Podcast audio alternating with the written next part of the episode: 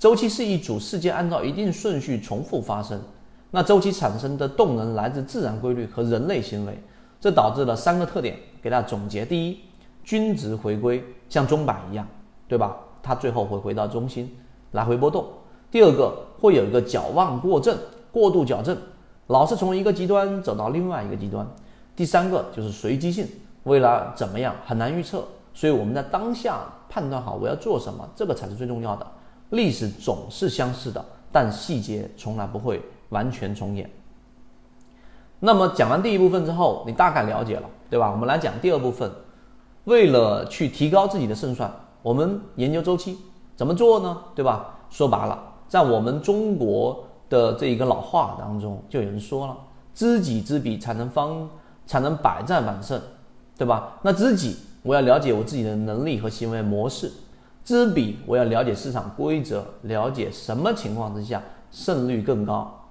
市场的变化和人类的行为其实都是有周期性的。那这本书回头我会给所有的架构师再重新的拆分和解读。那这本书我也会把它共享到我们的进化岛，给所有的荣誉 VIP 船员都可以拿到，作为一个呃学习啊，大家不要拿来做商用。那这一本书的原著里面共通过九个不同的周期，而这些周期呢又有交叉重合，互相影响。而作者在里面前也有个很多重复的内容，所以我挑选了非常重要的三个周期，你要了解。那这三个周期里面呢，就是我们说的第一个信贷周期，第二个情绪周期，第三个成功周期。我先说第一个信贷周期，信贷周期其实就借钱和透支，对吧？信贷周期简单说就是贷款的门槛更高了，还是利率高低的变化周期啊。就是这个东西，也就是我们经常在财经新闻当中看到的钱松钱紧，对吧？钱松的时候呢，就容易借钱，我们央妈放水，对吧？贷款利率也还可能很低。那么钱紧的时候呢，就不好借钱，利率自然也会升高。所以作者在这本书里面，他就提到，信贷周期是整个经济社会当中最重要、最影响深远的周期。所以信贷周期就好比经济当中的水源，水多少关系着经济的活跃度，同时也跟我在给大家讲的这个呃我们的流动资金、场外资金是一样的。所以日常生活当中，我们经常接触到信贷，通过信用卡，我们可以用下个月的工资来付这个月的账单；通过房贷，我们可以提前几十年住上新房。企业有很多的信贷，就扩大经营来赚更多的钱，但借来的钱。毕竟不是自己的钱啊，信贷要交利息的，要按期还款的，还完之后还要再借，所以利息变动就是会对整个经济周期影响是最大的。所以我提取当中最重要的，其他的这些数据啊，你都不用去看太多，但是这个借贷相关的数据就要看。经济周期繁荣的时候呢，坏账一般比较少，所以贷款风险看起来很低，金融机构呢为了扩张整个业务。他就会放松他的整个贷款的门槛，甚至把钱投到那些根本不赚钱的项目。两千年的互联网这个泡沫当中，电信企业建设的光纤网络远远超过当时的需求。美国啊，直到十几年之后还在闲置。所以，因为这些企业还不了钱，金融机构遭受了损失，就会提高风险意识，然后又再次的收紧贷款条件。所以，现在对经济的。放大效应，你可能已经发现了，全国的 GDP 增长每波动一两百一两个百分点，看上去不大，但民间机构就会出现大量经营困难的声音。企业盈利波动，GDP 波动了，我给大家一个比较，差不多就是刚才我们说的企业盈利和的幅度和 GDP 的波动大概是两三倍甚至更大。主要原因是因为大部分的企业它都是靠借钱来经营的。这一种财务杠杆放大了整个企业经营的这个盈利和亏损，也放大了经济的波动。就像近期的疫情，我最近就听到了，对吧？维密也要这个呃破产了，连维密都破产了。你想一想，这么长时间经营的一个这么大的企业，Zara 倒了几千家店，所以他们都是要靠着很多借贷来经营。那你想？这些影响它会不断扩大的，像水花一样不断的扩大出去。在经济生活当中，信贷周期的运转放大了我们国民经济和企业盈利的周期变化，也会严重的影响投资者的信心。牵一发动全身是这个市场当中最重要的周期之一，所以信贷周期大家必须要了解。第二个就是我们说的情绪周期，也就是说大众的情绪像钟摆一样，贪婪、恐惧、乐观、悲观、深信、怀疑、风险忍受和风险规避来回摆动，形成周期。所以乐观的时候呢，我们更多人会看到，对吧？承担更多的风险，我可以，因为他相信他会有更多的收益。悲观的时候，投资者一点风险都不愿意承担。就像我最近给大家发的短语音，现在很多人持悲观态度的，所以就等呗。结果哎，七幺二一涨一点就卖掉，就涨涨停了，对吧？类似这样的例子很多。但作者认为，情绪周期决定了投资收益，这是一个定论。情绪周期的变化会导致我们投资者犯下两类错误，哪两类呢？啊，就常规的，我一说大家都明白了。第一个是过错，第二个是错过。所谓的过错呢，就是在错过的时间买了错误的投资资产，导致直接亏损。错误时间买错误资产，错过呢，就是在没有在正确的时间买入正确的资产。你想想，你再往前推几年，你去买房子是不是很爽？是不是很正确的选择？是不是就少奋斗很多年？这就是我们说的这一个错过，意味着没赚到你该赚的钱。我们分别来说说啊。首先说过错，这一个过错体现的就是无视风险、错误的参与。在金融市场当中啊，你风险的容忍度越大，你就能获得越来越多的这一个啊我们说的业务和收入。二零零八年次贷危机其实就这样嘛发生的，次贷就是把次级贷款抵押成贷款。这样的贷款机构发明的，他最后把钱借给那些还款能力比较差的借款人，其中有连工作都没有的人，大量本来买不起房的人，一下子因为市场的这一个变化，然后就买了房了。可是，一旦市场发生一些利率上提高一点点，这些人就还不起贷款。金融机构呢，对这种风险熟视无睹。然后，雷曼兄弟这种百年投行啊，因为无视风险，过度参与这个次贷市场。在爆发危机的时候，一夜之间就走向了破产，所以错过呢，则体现为极度的厌恶风险，放弃机会。就像控盘的个股，就是一个很明显的例子。错过控盘里面的我们说的盐津铺子啊等等这样的高控盘的强庄股，股价已经相对比较高了，但是因为里面的资金，因为里面的模型，我们讲过很多遍，你觉得它涨高了，至少看起来高了，所以你厌恶风险，我就判定它会有风险的，结果怎么样？换个股，你都会发现你的收益比不上你一直拿着控盘的个股，所以机会往往出现在市场极度悲观的时候。次贷危机当中，一些并没有受到实质影响的投资品也出现了大跌。霍华德·马克思呢，当时就计算出了一个结果：现在投入年化收益率可以轻松达到百分之二十以上，而且几乎没有任何的这一种亏损的风险。他去投资者那里去募集资金，虽然说他一五一十把整个计算结果告诉给对方，对方怀疑，连问的这个六个，如果事情变得更糟会怎么样？霍华德·马克思的回答是：最坏的情况就是美国经济回到一九二九年的大萧条，那这一笔投资就是依然不亏钱。可对方仍然不敢下注，最后作者还是没办法劝服对方，就自己用自己的腰包投注。然后去买了这个基金，形成了他人生当中最赚钱的一笔交易。所以受情绪周期影响，大部分投资者往往是在牛市顶峰，担心错过的机会，然后积极的去买，啊，非常匆忙的去买，付出了很高的代价。在熊市底部，现在两千多点，又害怕亏损，然后恐慌性的卖出优质的资产。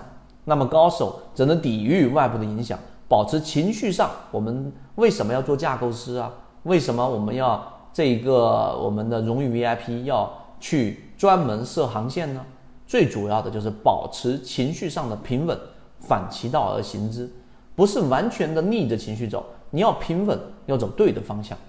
这是我讲第二个话题。第三个重要的周期就是什么？成功周期。就说一个人啊，他一种策略的成功和失败，他也是有周期的。我们老话说，失败是成功之母。实际上你反着想，成功也是失败之母。有一个叫做杂志封面的魔咒，不知道大家听过没有？非常有名。体育明星一旦上杂志封面，成绩就会下滑，拿不了冠军；企业家一旦上福布斯，业绩就会大幅下降。当年私募基金的冠军下下一年业绩就会很差很差，甚至大幅亏损。所以封面魔咒产生的原因很多，比如说成功让人骄傲自大，让人自以为很聪明，忽视了风险，失去了自律；又或者说成功可能是因为过去运气比较好，现在运气没有了。所以即使没有运气成分，一种方法的有效性也会有一个适用范围，跟我们的交易模型是一样的。一个很赚钱的投资策略会吸引大量的资金进来，那使投资品变得不那么便宜。然后呢，收益率大幅下滑，所以被热捧的投资品往往会暴跌，被冷落。大家可以去看一看，是不是存在着这个封面魔咒，一样的道理。所以我们在圈子里面也给所有的架构师，后面我直播的时候会不断的给大家讲，我们要呃潜伏下去，潜下去，要低调，而不是要高调。这个木秀于林，风必摧之，是一样的道理。所以二十世纪七十年代长达十年里面。美国股市很糟糕，让投资者很伤心。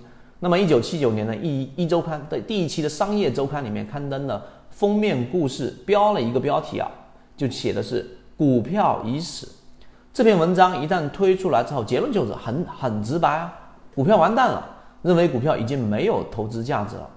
结果是什么？随后三年，就一九八二年，美国股市开启了有史以来最大的一波大牛市。所以，从股票已死这篇文章发发表出来到两千年三月份，加上股息分红，标准普尔二十一年的累计涨幅是二十八倍，年化收益率是达到了百分之十七点六，十七点六。你要知道，股神巴菲特平均收益率也就百分之十九，所以万事万物它都有一个周期，成功这件事也一点也不例外。所以我总结一下这一部分的内容。我们分析了最常见的三个周期，分别是信贷周期，它对经济生活当中影响最大，它放大了经济的波动。第二个就是我们说的情绪周期，人类对于风险的宽容和规避导致了过错和错过。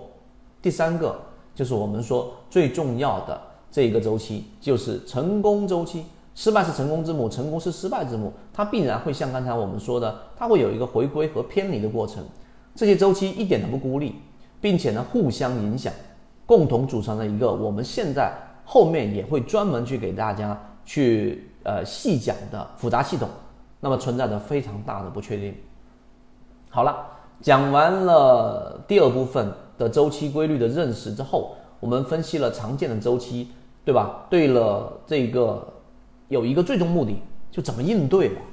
大家熟悉我们圈子就知道，我们跟所有圈子不一样的地方，就是我们到最后要落地，我要有实战，我要有结果啊，对吧？我又不想当经济学家，所以第三部分生活当中啊，我们经常会听到这样的话：早知道熊市要来了，我就在五千点的时候就清仓了；或者早知道房价要涨那么多，我十年前我砸锅卖铁，我怎么我也买房；或者早知道互联网行业那么兴兴兴旺，二十年前我跟着马云一起干。这些话只是假想。但如果这个事先就能了解这些事情的周期变化的话，呃，其实就没有可能，当时你就没有不可能就呃能够去真正拿得住的，因为这件事情假设是不成立的嘛。那建立良好的周期感，注意了，前面那种是不可能的，但现在我们要应对，我们要落地，就建立良好的周期感，就开启了上帝视角，或者说。至少聪明人视角，知道什么时候该做什么事情。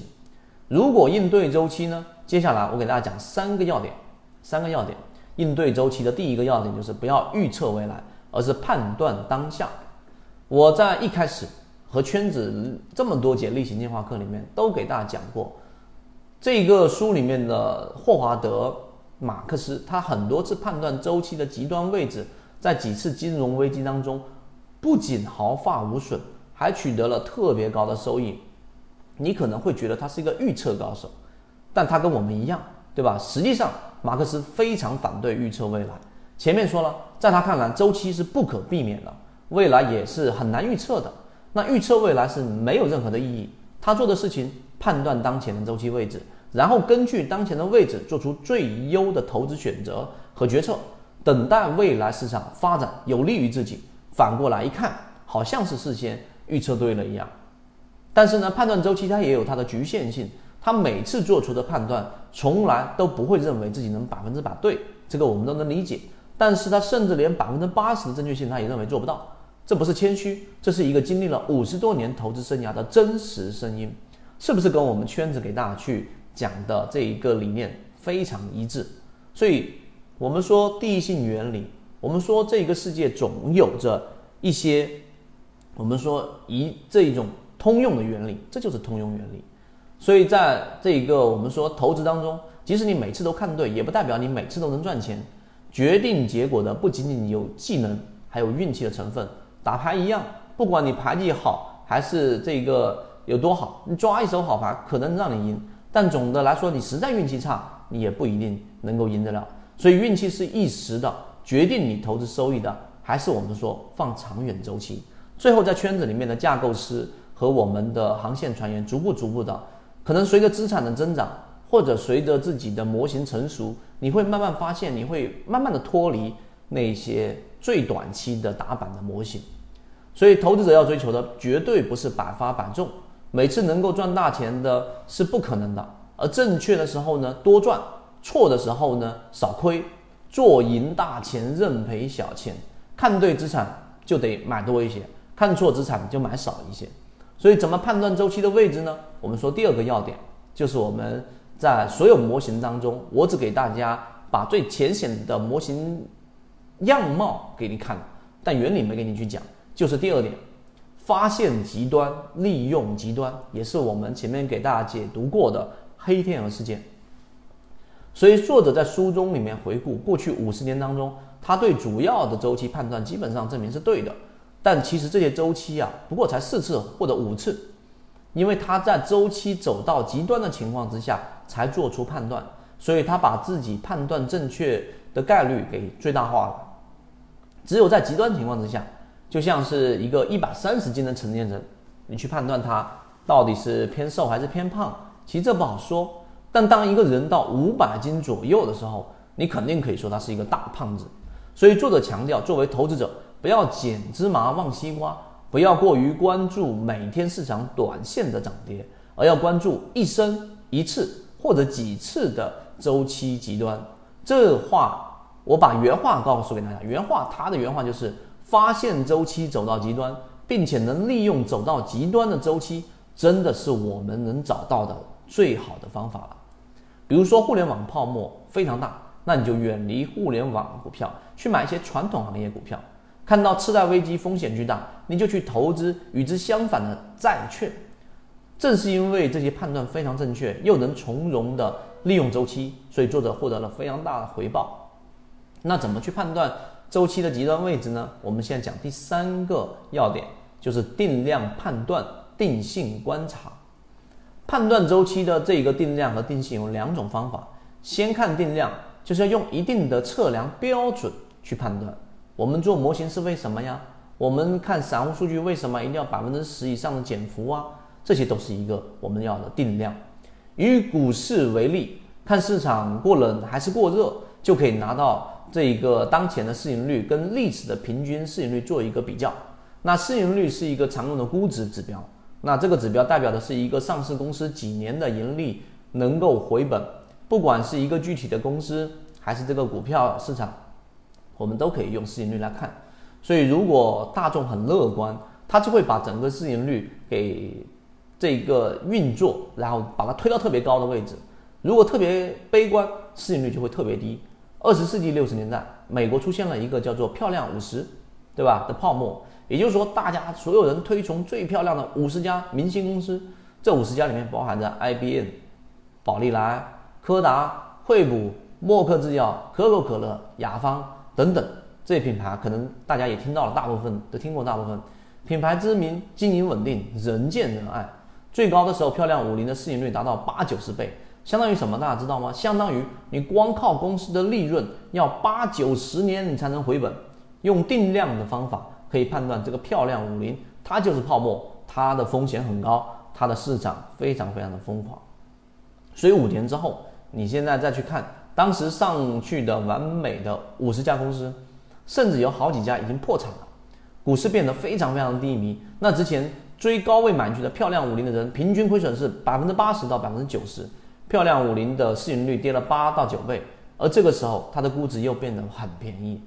在第二个，我们来看定性，怎么样去定性？就是用直观的感觉来观察，看周围事物到底发生了什么事情，看看大家到底在做什么，就判断。我像举个例子吧，你判断到底有没有进冬天？气象学家告诉你，入冬的标准是五天平均气温低于十度，但我们往往不可能靠这个来判断。而是我感觉冷了，我就要加衣服。而周期达到极端位置的时候，会出现一个很重要的词叫信号。比如说牛市顶峰啊，我们说以前这个呃有过这样的一个段子嘛，是真实的提到的，就是所有人都在谈论股票市场的时候，那么刚入市的股民也告诉你，哎，这个股票好，那股票好的时候，那基本上就是牛市顶峰了。这个时候总是有人跟大众唱反调的人也投降了。就是我们说最大的这个空头，就是原来的多头；最大的多头就是原来的空头，是一个道理的。所以，如果一个人坚定的不看好股市，一直说市场太疯狂了，股民太不理性了，可最后涨得连他都买不住，忍不住买股票了，那么股市基本上就见顶了，因为它是最后一重力量了。另一个重要的信号就是人群出现了一句魔咒一样的五个字，哪五个字呢？你看大 V，你看专家，只要说。这次不一样，这五个字，这次不一样，这五个字被称为投资当中最危险的五个字。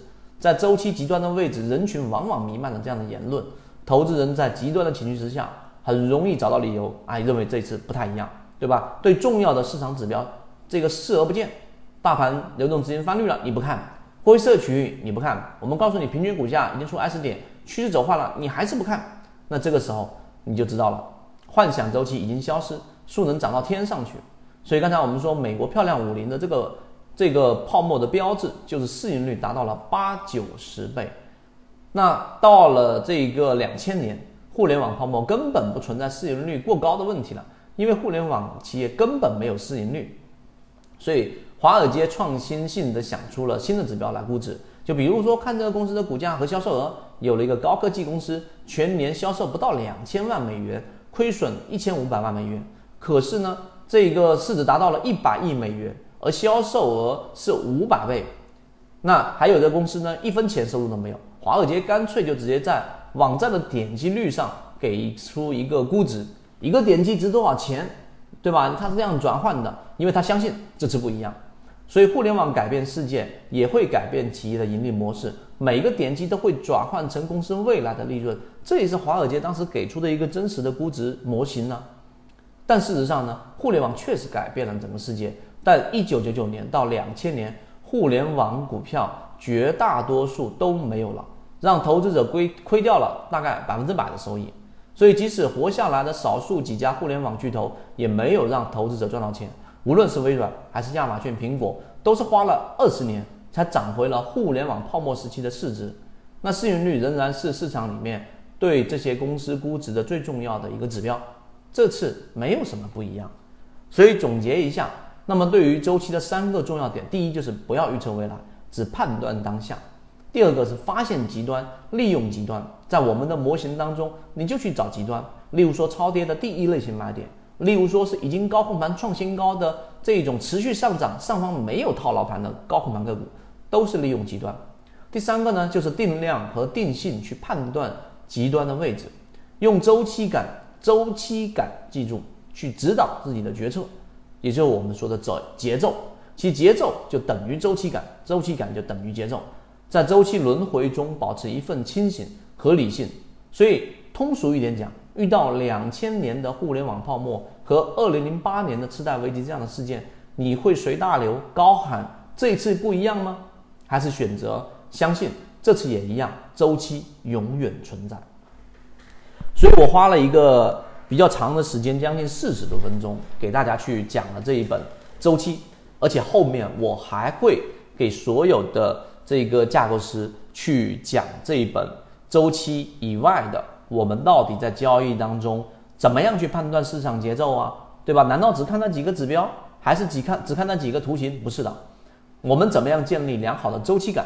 这个我会在专门的航线当中给大家这个整理出来，把这一个最有价值的内容提纯出来。所以我简单的给大家总结一下这本书，建立良好的周期感，可以让你养成聪明人思维，提高决策的胜算。我给大家讲这本书里面建立周期感的三个重点：第一，你要认识周期，自然规律和人类行为是导致周期的两个主要动能，也导致了周期的最重要的三个特点。第一，均值回归，记住，均值回归总是围绕中心点进行钟摆一样的这一种波动。第二个就是矫枉过正，过度矫正，老是从一个极端走到另外一个极端，而这些走到极端的过程当中，又由索罗斯的反身理论所导致的。那么最后我们能找到这样的极端，那我们就能从中获利。巴菲特曾经也讲过，我们在交易当中，如果你拿了一个卡，对吧？那卡里面可能只有十几个孔，你每交易一次你就打一个孔，你这个时候你是不是会找最有成功率的这种交易才下单呢？第三个就是随机性，难以预测，历史总是相似的，但细节是不会重演的，所以你不要预测，你在当下做好判断就足够了，然后中途当中进行调整。第二部分我给大家讲了分析周期，三个非常重要的周期分别是信贷周期、情绪周期和成功周期。那么各种各样的周期在相互交叉，那么影响，同时组成了高度不确定性的复杂系统。面对过错和错过这两种风险。高手会努力的做到反其道而行之，让你的情绪变得更平稳。所以我们会后面会把刚才我所提到的这些信贷周期、情绪周期和成功周期分别用什么东西可以侧面的反映出来。那么这个是一个我们后面周期这一个呃角度的一个判断。第三个呢，就是相应的的应对周期的方法啊，你要应对啊，你要落地啊，三个点。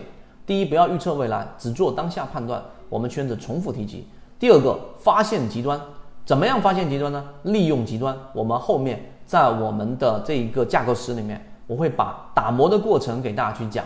而打磨出来之后，我会把专栏呈现给各位，去作为自己模型架构的内容。第三个就是用定量和定性两种办法去判断整个极端的位置。面对市场疯狂的时候。当人群当中响起这次不一样的声音的时候，一个拥有良好周期感的人会相信这次也一样，周期永远存在。所以作为最后一点的总结，我也想告诉给大家，这一次康波周期也一样，没有什么不一样的。康波周期，二零一八年到二零呃一九到二零二零到二零二一这三年的时间，二零一八年年底我们提出的嘛，它是一样的，它是一样的。所以呢，未来的一年半的时间里面，我们第二个三年，我会跟我们的这个架构师，各位会一直不断的从周期的角度，大周期嵌套的中周期到小周期里面去一起把握这一波康波周期。所以今天我讲的内容就到这个地方。所以我们的这一个呃架构师现在已经陆陆续续有人参与进来了，并且呢，我们的名额限定在五十人以内。我认为是非常非常值得参与进来的。那我们在里面参与的核心，就是我之前在会议里面讲的，我们要做的事情是你参与进来就可以了。你可以看着我们这个直播怎么打磨出这个周期的课程，这个周期大周期当中怎么样嵌套中期、周中中周期和小周期，自选板块到底为什么这三十只个股是这样出来的？为什么七幺二对吧？为什么这一个某某某某某某？我们会筛选出来，而为什么哪一只标的我要剔除它？在直播当中，你只需要参与，那你有想法你就说，没想法你就光是看着，我觉得都比你只知道结果要进化的更快。所以最后，我还是很真诚的告诉给大家，这一波康波周期已经来了，然后呢，我们要好好去把握。而这一次架构师详情，大家可以找管理员老师去咨询。一旦到了五十个人，我们就会果断的把。这一个入口给关闭，甚至会提前关闭。以目前的情况来看，我可能会提前的关闭这一个入口，因为我要想把这件事情给做好，就必须第一，我做好充足的准备了；第二，就是进来的人，我们有严格的条件审核，通过的恭喜，如果没通过的，就可以等下一次了。